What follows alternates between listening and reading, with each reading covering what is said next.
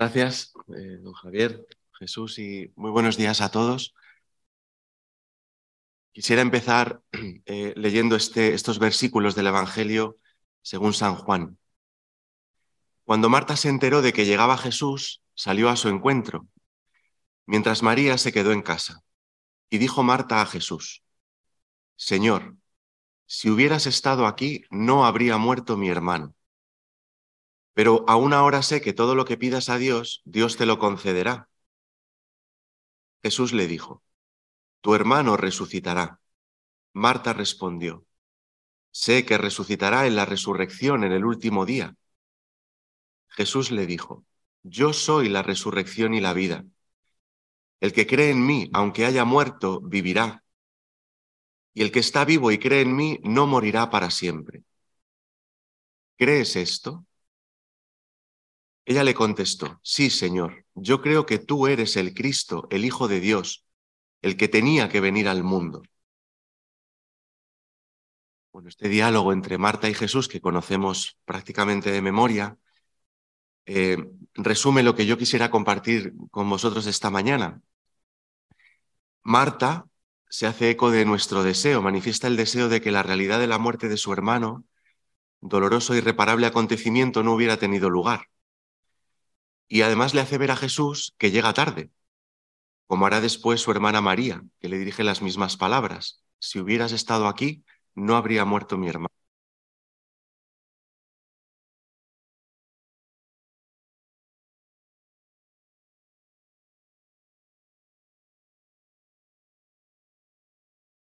Un momento de la vida de Jesús, el fallecimiento de la hija de Jairo, el jefe de la sinagoga, cuando lo encuentra, aquel atribulado padre, postrado a los pies del Señor, le ruega con insistencia, mi niña está en las últimas, ven, impón las manos sobre ella para que se cure y viva. Pero de camino a su casa, y tras el retraso causado por el encuentro con aquella otra mujer que fue curada de sus hemorragias, algunos que vienen de casa de Jairo se acercan para decirle, tu hija ha muerto, ¿para qué molestar más al maestro? Mientras quedaba un vacilante pábilo de vida en la niña, había lugar para la esperanza, pero una vez que llega la muerte, nada se podía hacer. Y sin embargo, sabemos, ¿no? Ambos relatos evangélicos nos abren a una perspectiva insospechada para nosotros. Y en esta línea se sitúan pues las reflexiones que yo quisiera compartir, como decía con vosotros, esta mañana. No estoy convencido, no voy a decir nada novedoso, sorprendente, porque lo que tenemos que decir en realidad con este asunto es conocido por todos. Sin embargo, es necesario eh, hacerlo presente. A ejemplo de Marta y de Jairo, quienes ante lo insuperable para ellos, quienes ante esta realidad insuperable para ellos, corrieron a buscar a quien podía llevarles más allá de sus limitadas capacidades, más allá de sus esperanzas ante el misterio de la muerte, como reza ¿no? el título de esta intervención, ¿qué podemos hacer nosotros? Por eso, cuando me dieron este, este título para hablar esta mañana, pues yo me quedé pensando, esto es em, como muy paradójico, ¿no? Mm, es un reto importante porque la realidad de la muerte siempre aparece ante nosotros como un límite, es siempre un acontecimiento trágico, es siempre un acontecimiento desintegrador. Entonces, ¿es posible plantear la cuestión del significado? Cuando lo que parece suceder es que todo termina y se llega a un callejón sin salida, ¿podemos hablar de que existe un sentido? ¿Cómo puede haber lugar para la esperanza? Y luego además hay otras dos palabras, la palabra moral y la palabra misterio. ¿Qué tiene que ver la moral con la muerte? Y en todo caso, si la muerte es una realidad misteriosa, no es absurdo plantearse la posibilidad de poder comprenderla o atisbar un significado. Bueno, pues estas cosas pensaba yo. y entonces, bueno, pues he preparado algunas que trato de, bueno, no sé, de salir al paso, ¿no? De estas inquietudes, porque creo que ha quedado claro antes también en la ponencia anterior, es un tema del que es importante hablar hoy y también se ha dicho, ¿no? Hablar de la muerte en nuestro tiempo no es, no es sencillo. Eh, la encíclica Evangelium Vitae del año 95 del Papa San Juan Pablo II, conocida por todos, em, es, tremendamente actual, aunque ya tiene unos cuantos años desde que fue publicada. Y en uno de sus números dice así, dice, en un contexto cultural con frecuencia cerrado a la trascendencia, la experiencia de la muerte se presenta con algunas características nuevas. Considerada absurda cuando interrumpe por sorpresa una vida todavía abierta a un futuro rico de posibles experiencias interesantes, se convierte, por el contrario, en una liberación reivindicada, cuando se considera que la existencia carece ya de sentido, por estar sumergida en el dolor e inexorablemente condenada a un sufrimiento posterior más agudo. ¿Por qué cito esta parte de Evangelium Vitae? Porque da, da la clave del asunto. La pregunta que nos surge en relación con esta realidad es el sentido. Esta realidad, la muerte, ¿tiene algún sentido? Y bueno, yo adelanto un poco la respuesta. Es que eh, no es algo que nosotros podamos explicar por nosotros mismos. Por eso es una realidad misteriosa. Existe un sentido, pero para poder mm, encontrarlo necesitamos eh, ponernos a la escucha. necesitamos no una actitud creadora de sentido, de significado, que es muy típica de nuestro tiempo, del hombre de hoy, sino necesitamos entrar en una lógica distinta, en una perspectiva, en una lógica del reconocimiento. Eh, también salía antes, ¿no? Eh, hoy estamos en un tiempo en que nos hemos creído que podemos mm, dominarlo todo, prácticamente todo. Tenemos hoy en día una enorme capacidad tecnológica comparado con otros tiempos y, a veces podemos caer en esta ilusión, que podemos, podemos dominarlo todo, podemos ser señores de todo. Es esta actitud prometeica de la que hablaba también Evangelium Vitae, eh, a partir de la cual, decía también esta encíclica, nos creemos señores de la vida y de la muerte, porque podemos decidir sobre ellas. ¿no? Em, también otra cosa que nos pasa, me parece a mí, como decía Romano Guardini, es que nuestra comprensión del mundo hoy en día más bien es, eh, es funcional. Nosotros siempre nos preguntamos ante las realidades para qué sirven las cosas, cómo podemos utilizarlas, cómo podemos dominarlas. Eh, qué beneficios nos aporta. Pero claro, ante la realidad de la muerte, pues las respuestas a todas estas preguntas, vamos, más bien es absurdo, porque ¿cómo va a servir para algo? ¿Qué sentido puede tener? ¿Cómo podemos dominar algo sobre lo que no tenemos ningún dominio? ¿no?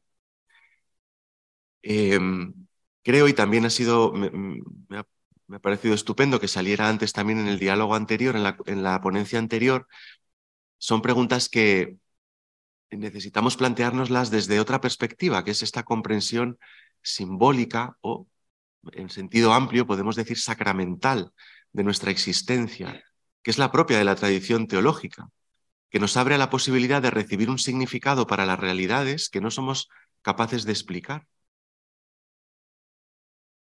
Entonces, eh, caminos de respuesta, ¿no? Mm, yo quisiera dar, mm, bueno, dos pasos, ¿no? Uno, eh, primero ver cuál es la perspectiva propia de la moral, porque la cuestión es el significado moral ¿no? del misterio de la muerte. Entonces, ¿desde qué perspectiva nos situamos? Eh, ¿Desde qué perspectiva moral podemos entrar en este asunto? Y luego em, ver también ¿no? la, realidad. Esto nos hará ver que el, el núcleo de la cuestión es, es el misterio de la persona ante el misterio de la muerte. O sea que la muerte no es un enigma que se nos plantea, una especie de acertijo que tenemos que resolver, sino que es una realidad que nos está interpelando sobre nosotros mismos, sobre quiénes somos nosotros, sobre cuál es el sentido de nuestra existencia. Y luego, bueno, pues por último, eh, ver cuál es esa vía de respuesta. ¿no? Em, entonces, la perspectiva de la moral yo quisiera, me acordaba cuando preparaba esta intervención, me acordaba de dos conversaciones que he tenido, podríamos seguro, ¿no? Cada uno contar tantas cosas. Es maravilloso, ¿no? Escuchar a la gente.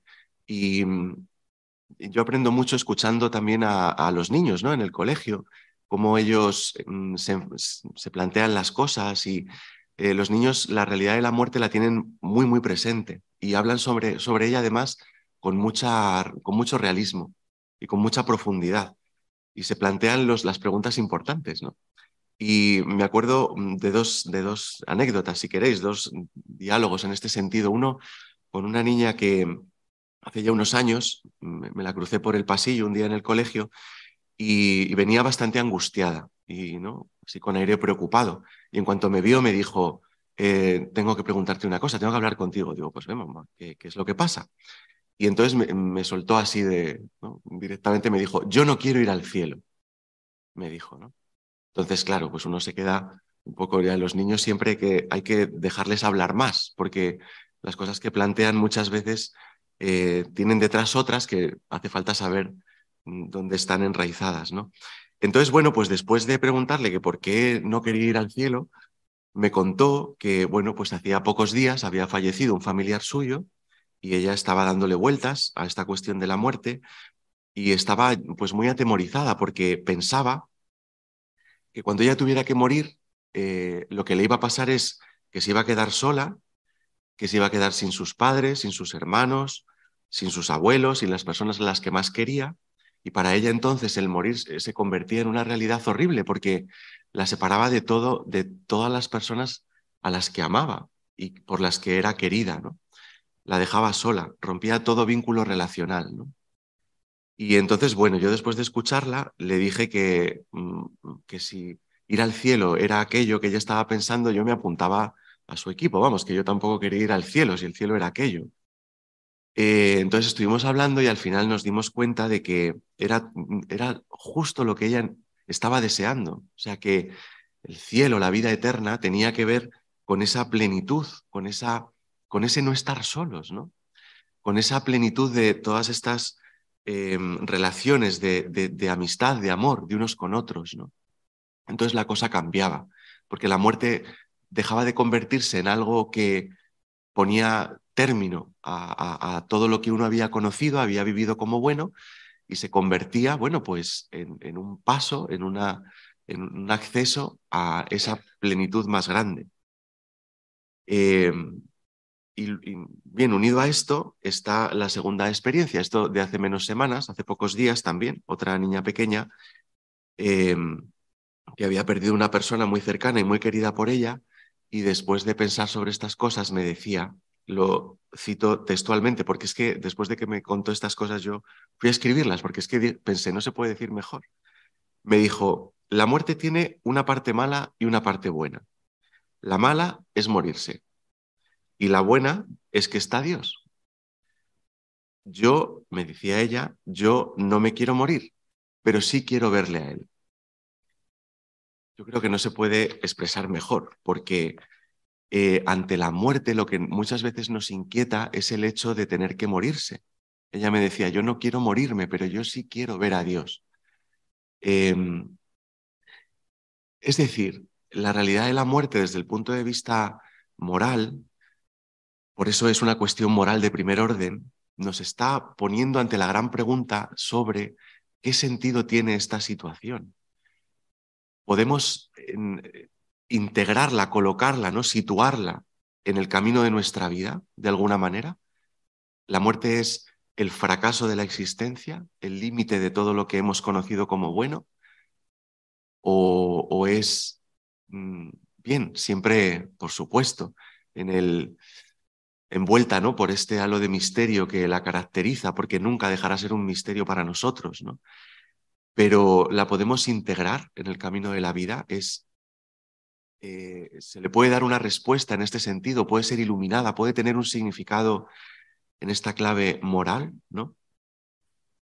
Bueno, con estas experiencias quería poner de relieve que hablar del significado moral del misterio de la muerte es adentrarnos en una realidad, en un acontecimiento primero que es de carácter personal, es decir, personal en el sentido de que atañe a la persona.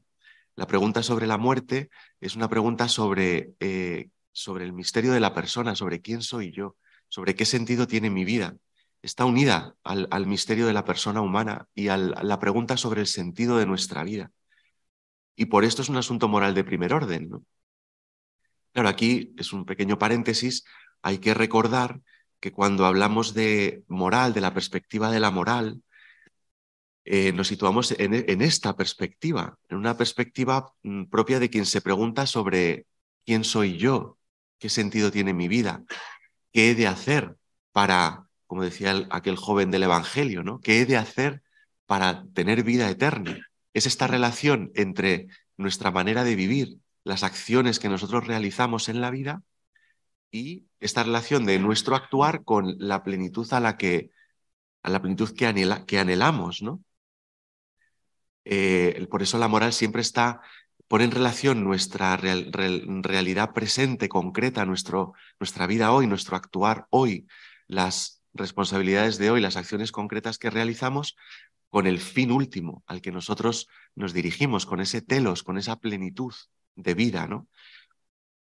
La moral, por tanto, eh, no, no, la podemos vivir o explicar solo desde una perspectiva eh, legalista o normativista, porque si la moral es solo qué, qué leyes tengo que obedecer, ¿no? qué normas tengo que obedecer, qué debo hacer, ¿no? en el sentido, claro que esto está implicado en la moral, por supuesto que sí, pero esto está implicado en la moral en esta otra clave, dentro de este otro contexto. Eh, si no, pues la muerte, el sufrimiento, el dolor, ¿no? el sinsentido, tendrá nunca cabida en la moral, ¿no? porque eso ¿no? excederá eh, estas, estas cuestiones, ¿no? Lo decía, por ejemplo, eh, el, Pinkers, ¿no? Este famoso teólogo dominico, en su libro sobre las fuentes de la moral cristiana, de una manera muy sugerente, dice, parece como si el sufrimiento no fuera un elemento constitutivo del universo moral, como si no tuviese por sí mismo una cualidad y una función en la moral. Desde el momento en que la idea de obligación llega a ser dominante y determina el campo de la moral, no se puede ya mantener la consideración directa del sufrimiento, pues es una materia que escapa a la obligación. Y a esta cuestión del sufrimiento se debe añadir la de la muerte, que es como el en vez de la cuestión del sentido de la vida. Se impone a pesar de los esfuerzos de algunos por hacer como si no estuviera ahí. La muerte, sin embargo, está delante de cada hombre, más o menos próxima. Uno debe atreverse a mirar hacia ella. Incumbe a nuestra moral hablar francamente, pues la muerte tiene en su mano todos los hilos que forman el tejido de la vida. Esto conviene de modo particular a una moral cristiana que debe transmitir el mensaje evangélico de la muerte de Cristo, que se convierte para los creyentes en el origen de una vida nueva. Por eso me parece que tenemos ¿no? esta reflexión, pienso que nos puede ayudar a darnos cuenta de una cosa, y es que nosotros, me refiero ¿no? a los que hemos, pues por la misericordia de Dios, recibido el don de la fe, ¿no? Eh, y hemos conocido a Cristo y a Cristo muerto y resucitado, em, tenemos hoy en día una luz para este mundo que, es muy novedosa, muy novedosa. Yo creo que hoy en día ¿no? la, la revelación cristiana eh, es, es, una novedad, es una novedad. Y, y, además es una novedad muy potente, que puede iluminar realmente lo, lo que, las, las grandes inquietudes, todas esas inquietudes entre las que está, por supuesto, el misterio del sufrimiento, el misterio de la muerte, ¿no? la, la fragilidad, como antes se hablaba, esta vulnerabilidad. Eh, podemos dar una luz grande sobre esto. Por eso, em, en este sentido, la perspectiva de la moral nos ayuda, porque la perspectiva de la moral nos pone en esta clave, nos pone en la clave de, o sea, el, moralista, ¿no? El que estudia moral, qué palabra tan así, ¿verdad? El moralista, a veces eh, parece, ¿verdad? Nos suena como si fuera una persona que está constantemente eh, como queriendo imponer a los demás qué tiene que hacer, cómo tiene que hacerlo, ¿no? Como si fuera, madre mía, pues da un poco de, pereza esto, ¿no? Eh, y sin embargo, ¿no? El, no, es, no, es, la misión del moralista esta, ¿no? Sino hacer presente esta plenitud. la tarea del, del, moralista, ¿no? Y la, la, la vida moral, la perspectiva de la moral, lo que nos pone delante es este este camino hacia la plenitud y hacia una plenitud en la que está presente ¿no? el, el, anhelo más profundo de nuestro ser. Bueno, le llamamos ¿no? la felicidad plena. Eh, también la, plenitud del amor. El, el, amor, ¿no? la realidad del amor tiene muchísimo que ver con la, con la moral, ¿no? Con, la, con el actuar moral, con la responsabilidad moral. Por eso es bellísimo cuando habéis leído Samaritanus Bonus, os dais cuenta de esta clave, ¿no? Al final todo se sitúa en esta clave, como decía antes el, profesor Barrios, de este corazón que ve, de este ser capaces de reconocer, no, no tanto, o sea, no eh, como generalizar las situaciones, sino ver a las personas concretas en las situaciones concretas que viven, como el que había caído en manos de los bandidos, ¿no? El samaritano no, no sé, no se hace una reflexión así inmediatamente sobre el problema del sufrimiento, de la injusticia, sino ve a uno que está ahí muriendo, ¿no? que está sufriendo, que, y, eso, eso, eso genera acciones concretas, ¿no? le hace detenerse, cambia sus planes, le pone en juego ¿no? en primera persona, le implica totalmente, hasta se gasta dinero en él. ¿no? Eh, y esta es, la, esta es la cuestión. La perspectiva de la moral nos sitúa en este ámbito concreto de la vida eh, de una persona que, que busca esta, esta plenitud, una vida grande, una vida buena. Por eso se podría definir la moral, dice también Pinkers, como la ciencia que enseña al hombre el sentido de la vida. Y en esta perspectiva, la tarea del moralista será ayudar a cada cristiano, al igual que a todo hombre, a responder personalmente a la cuestión del sentido real de la vida.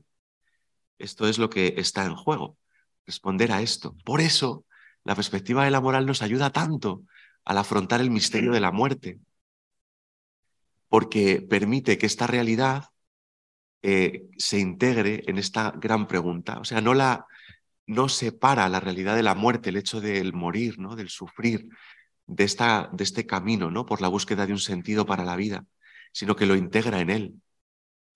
Y bueno, claro, habrá que dar el siguiente paso, ¿no? ¿Cómo podemos nosotros dar un sentido a la vida más allá de la muerte, ¿no? Porque parece que la muerte lo que hace es acabar con cualquier posible sentido de nuestra vida, ¿no? Más bien es lo que parece siempre, es como más que como una puerta de acceso, la vemos como un muro infranqueable, ¿no? Desde nuestra perspectiva es así. Pero ¿y si ha habido alguien que ha venido del otro lado y, no, y nos, nos dice por dónde ir a ese lugar del que él viene? Esto es lo interesante, ¿no? También de la revelación cristiana. Esta es la, la gran luz, ¿no? Que ha habido, que ha habido uno que ha hecho esto. Esto es, es así. Y nos, nos, por eso genera una, una nueva esperanza, una esperanza nueva para vivir los acontecimientos en los que nosotros, lógicamente, no queremos entrar, ni, podemos entrar, ¿no? Nos, nos da tanto temor siempre, ¿no? Salía antes también, ¿no? Cuando uno se enfrenta a la realidad del sufrimiento, de la enfermedad, de la vulnerabilidad, de la muerte, Madre mía, ¿no? Pues aquí, ¿no? Nuestra gran tarea eh, no es tratar eso de explicar muchas cosas, sino de hacer presente la luz que hemos recibido. Eh, bueno, pues en este sentido, esta es la perspectiva que yo veo adecuada, ¿no? La perspectiva de la moral, que está unida a la pregunta sobre la persona y la cuestión del sentido de su vida. Eh, por eso podemos mirar a la realidad de la muerte, al acontecimiento de la muerte, de frente ¿no? y no dejarla de lado. Pascal decía que los hombres, al no haber podido remediar la muerte, la miseria y la ignorancia, se han puesto de acuerdo para ser felices en no pensar en ellas. Pero no podemos no pensar en la muerte, ¿no? No podemos dejarla de lado, mirar para otra parte. No podemos evitarla, ni ahogar el interrogante que hace surgir en nosotros, ¿no? ¿Por qué tengo que morir? Por qué se ha tenido que morir esta persona, ¿no? La muerte, además, como decía antes, es lo que, no sé, yo pienso esto, ¿no? Que siempre nos es tremendamente inquietante porque siempre está en relación con alguien, ¿no? Eh, nos arrebata alguien, ¿no? Y si yo me tengo que morir, soy yo el que soy arrebatado, ¿no? Entonces, eh, siempre tiene esta, este carácter profundamente afectivo, relacional, ¿no? Eh, y, siempre nos, nos, nos, arranca a alguien, ¿no? Es como un, una parte de nosotros, ¿no? Que, bueno, pues la persona ante el misterio de la muerte, bueno, yo creo que hay un texto, bueno, que es que lo expresa de una manera tan, profunda, ¿no? Eh, cuando Gaudium et Spes, sabemos, ¿no? Se pregunta sobre los interrogantes más profundos del hombre. Uno de ellos es este, ¿no? Es cuál es el sentido de la muerte. Y a pesar de tantos progresos hechos, todavía subsiste. Y dice que el máximo enigma de la vida humana es la muerte. Y es un gran enigma, es un gran misterio porque nos pone ¿no? ante esta aparente disolución de todo. Y hay este otro documento también muy interesante de la Comisión Teológica Internacional que al hablar de la muerte dice que genera en nosotros sentimientos de repulsa, de natural repulsa. Es algo que, que, nos, que nos desagrada de una manera profundísima. ¿no? Pero explica también estos textos cómo lo que está detrás de estos sentimientos que genera en nosotros el acontecimiento de la muerte, lo que saca a la luz es precisamente la grandeza de quienes somos. Porque nosotros estamos creados, existimos para la plenitud, para la inmortalidad. Y por eso es un acontecimiento que a nosotros nos, ¿no? nos hace tambalearnos, porque parece que niega esta, este deseo inmenso, profundo que tenemos en nosotros. Eh, hemos de vivir, decía Juan Pablo II en su testamento espiritual, decía, todos debemos tener presente la perspectiva de la muerte, porque al final esta perspectiva de la muerte ¿no? Es lo que puede dar un sentido más grande a nuestra vida. Parece un contrasentido, parece una paradoja. Sin embargo, es así. Decía también, dice el libro del eclesiástico, en todas tus acciones ten presente tu final. Pero no porque sea una especie de espada de Damocles que pende sobre nosotros, ¿no? Como una especie de, no sé, de realidad ahí que nos va a caer encima, y, sino porque nuestra vida, o sea, la realidad de la muerte nos hace darnos cuenta de la grandeza y de la seriedad de nuestra vida. Eh, nuestra vida es importante, las cosas que hacemos son importantes, claro que sí, claro que sí. Entonces, eh, tener esto es como ¿no? aquel memento mori ¿no? de los clásicos, aquel, recordáis, ¿no? cuenta la, la historia cuando volvía victorioso los generales romanos ¿no? de aquellas grandes batallas y eran aclamados por el pueblo romano, ¿no? con aquella eh, corona de laurel que se sujetaba sobre su cabeza, ¿no? prácticamente o haciendo presente ahí ¿no? un endiosamiento y, una, y, y aquel esclavo que detrás de, del general victorioso le iba diciendo esto. ¿no? le decía constantemente este, este estribillo, ¿no? Recuerda que has de morir, recuerda que has de morir. Eh, bien, ¿no? esta frase tenía una intención moral evidente, ¿no? No era, no era una advertencia fatalista, ¿no? Como diciendo, eh, no, es que él estuviera diciendo, no, no celebres tu victoria, ¿no? Pues había algo grande que celebrar, pero tener presente ¿no? esta perspectiva de la muerte nos ayuda ¿no? a vivir la vida con mucho más sentido, nos permite aprender a vivir, ¿eh? nos permite darnos cuenta ¿no? de cuántos esfuerzos tantas veces invertimos en cosas que, que, no nos llevan a ningún lado, ¿no? ¿Qué nos lleva? Nosotros, pues, no sé, muchas veces, ¿verdad? Eh, muchas veces como sacerdotes eh, hemos visto morir a, alguien, ¿no? Vemos morir a las personas. Es un momento sobrecogedor, ¿verdad?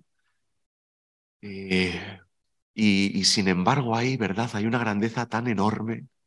No es el, no es el fracaso de una vida, es, es la plenitud de la entrega de la vida. Eh, es, es, alguien, alguien eh, em, insustituible, alguien único que, que, da este paso supremo. ¿no? Y cuántas veces también, yo es una de las más grandes enseñanzas que tengo en mi vida, que me enseñan ¿no? y me recuerdan la, la, la importancia del vivir bien, ¿no? del actuar bien, del, de que se te quitan tantas tonterías a veces, ¿no? El haber visto morir a la gente, eh, o sea, qué enseñanza tan grande. Eh, a veces ves morir a personas y dices, madre mía, o sea, qué lección de vida, el, el, el, morir de esta manera, ¿no? Enseña a vivir. Es, muy paradójico esto, pero, es cierto. Eh, también eh, preparando esta intervención leía eh, esta meditación sobre la muerte de Pablo VI, que es, es impresionante, ¿no? Y en un momento determinado decía, dice esto, se impone esta consideración obvia sobre la caducidad de la vida temporal y sobre el acercamiento inevitable y cada vez más próximo de su fin. No es sabia la ceguera ante este destino indefectible, ante la desastrosa ruina que comporta, ante la misteriosa metamorfosis que está para realizarse en mi ser, ante lo que se avecina. Veo que la consideración predominante se hace sumamente personal, es decir, ante este acontecimiento, ¿no? que es el morir. Dice, esto se hace sumamente personal. Yo, sigue diciendo el Papa, ¿quién soy? ¿Qué queda de mí? ¿A dónde voy? Y por eso sumamente moral. ¿Qué debo hacer? ¿Cuáles son mis responsabilidades? Aquí aparece este significado moral de este misterio, porque ante esta realidad las preguntas que surgen son tremendamente concretas. ¿Cómo he de vivir? ¿Qué debo hacer? ¿Cuáles son mis responsabilidades? ¿no? Eh, cómo, cómo responder adecuadamente ante el don que me ha sido entregado, que es la vida. Eh, para entrar en el, en el, misterio de la muerte hace falta eh, entrar, ¿no? responder a, a, esta realidad, a este otro misterio, este don inmenso que es la vida, la vida humana, que todos hemos recibido. esto también hoy está muy, muy, des, muy desdibujado, muy difuminado. No se ve, ¿no? la vida como un don, qué sentido pueda tener la vida. El hecho de que ante la realidad de la vida de la que no somos dueños, ¿no? de, la que hemos, de, las, de la que hemos sido hechos, nos ha sido donada, ¿no? Igual que las personas que se nos entregan en la vida, tampoco somos sus dueños, ¿no? Eh, son, son esos dones que hemos recibido, ¿no? Y, y vivir responsablemente ante ellas, pues son todas las, las preguntas y las cuestiones que se nos ponen aquí delante, ¿no? Eh, bien, eh, tantos autores hablan ¿no? de, de, la muerte como el, resumen, ¿no? la síntesis más grande de la realidad del, o sea, el sufrimiento como, como aquello que anticipa ¿no? la realidad de la muerte. Sería interesante también hacer una reflexión sobre el sentido del sufrimiento, porque decía también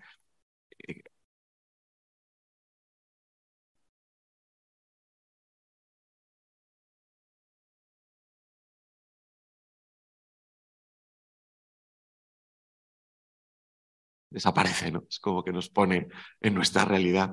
¿Dónde vas, no? ¿Dónde vas? Eh, pues la muerte esto lo hace en sentido, en sentido más pleno, pero bueno, ya por ir avanzando y ir hacia el final, quería decir que eh, al final, ¿no? La realidad de la muerte nos pone no tanto ante la pregunta de, de, del por qué, por qué sucede esto, por qué a mí me sucede esto, todas las personas que viven experiencias profundas de sufrimiento y de, enfermedad terminal, muchas veces nos enseñan esto. Pasan de preguntarse esta, esta pregunta, que también está siempre desde el principio, ¿no? ¿Por qué me sucede a mí esto? A preguntarse por el sentido. ¿Para qué esto en mi vida? ¿no? ¿Hacia dónde me lleva? En la dinámica temporal, narrativa de nuestra vida, esta fragilidad, esta vulnerabilidad que hace presente el sufrimiento, la perspectiva de la muerte, se, nos surge esta pregunta ¿no? sobre el sentido de la vida. ¿Para qué? Bueno, pues ¿cómo podemos, dónde podemos encontrar una respuesta a esta realidad? ¿no? Es la última cosa que yo quería decir. Pues eh, existe una respuesta, ya la conocemos, claro que sí, existe una respuesta. Lo que pasa es que para poder escucharla, para poder recibirla, hace falta ponerse en la en la actitud del que recibe y no tanto en la actitud del que trata de responder por sí mismo, ¿no? Em, hay una, bueno, hay muchísimas historias, muchos relatos siempre, ¿no? Que nos pueden ayudar a, entrar en las cosas que vivimos, pero yo me acordaba también de aquella, de aquella película tan famosa, ya bastante antigua, ¿eh? de 1989, que es El Club de los Poetas Muertos, que seguro que, que la habéis podido ver en alguna ocasión, del director Peter Weir, ¿no? protagonizada por Robin Williams, ¿no? aquel profesor carismático ¿no? que llega a aquel internado. Y, y, es muy interesante porque este hombre devuelve a sus alumnos, ¿no? les pone ante, la, ante esta cuestión, ¿no? ante la, les impulsa a vivir a una vida, que la vida es grande, ¿no? que han de buscar ¿no? cómo vivir con plenitud no pueden conformarse con poco, ¿no? Con ir tirando, con ir viviendo, ¿no? Y, es uno, como el lema de la película es aquel, aquellos versos del, del poeta Henry David Thoreau que dice ¿no? que deseaba desterrar todo lo que no fuese vida para así no descubrir en el instante de mi muerte que no había vivido.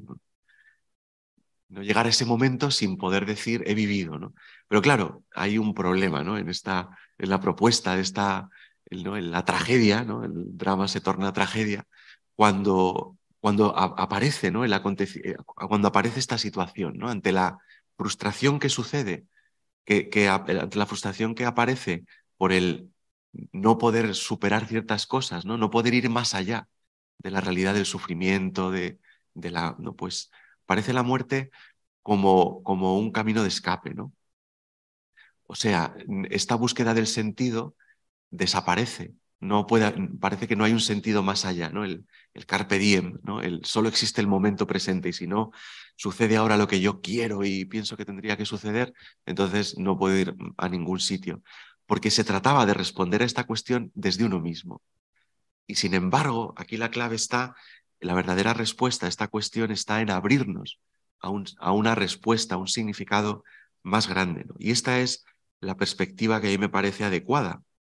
Dice Samaritanos Bonus que la solución a esta dramática cuestión no podrá jamás ofrecerse solo a la luz del pensamiento humano, porque en el sufrimiento, en la muerte, podríamos decir, está contenida la grandeza de un misterio específico que solo la revelación de Dios nos puede desvelar.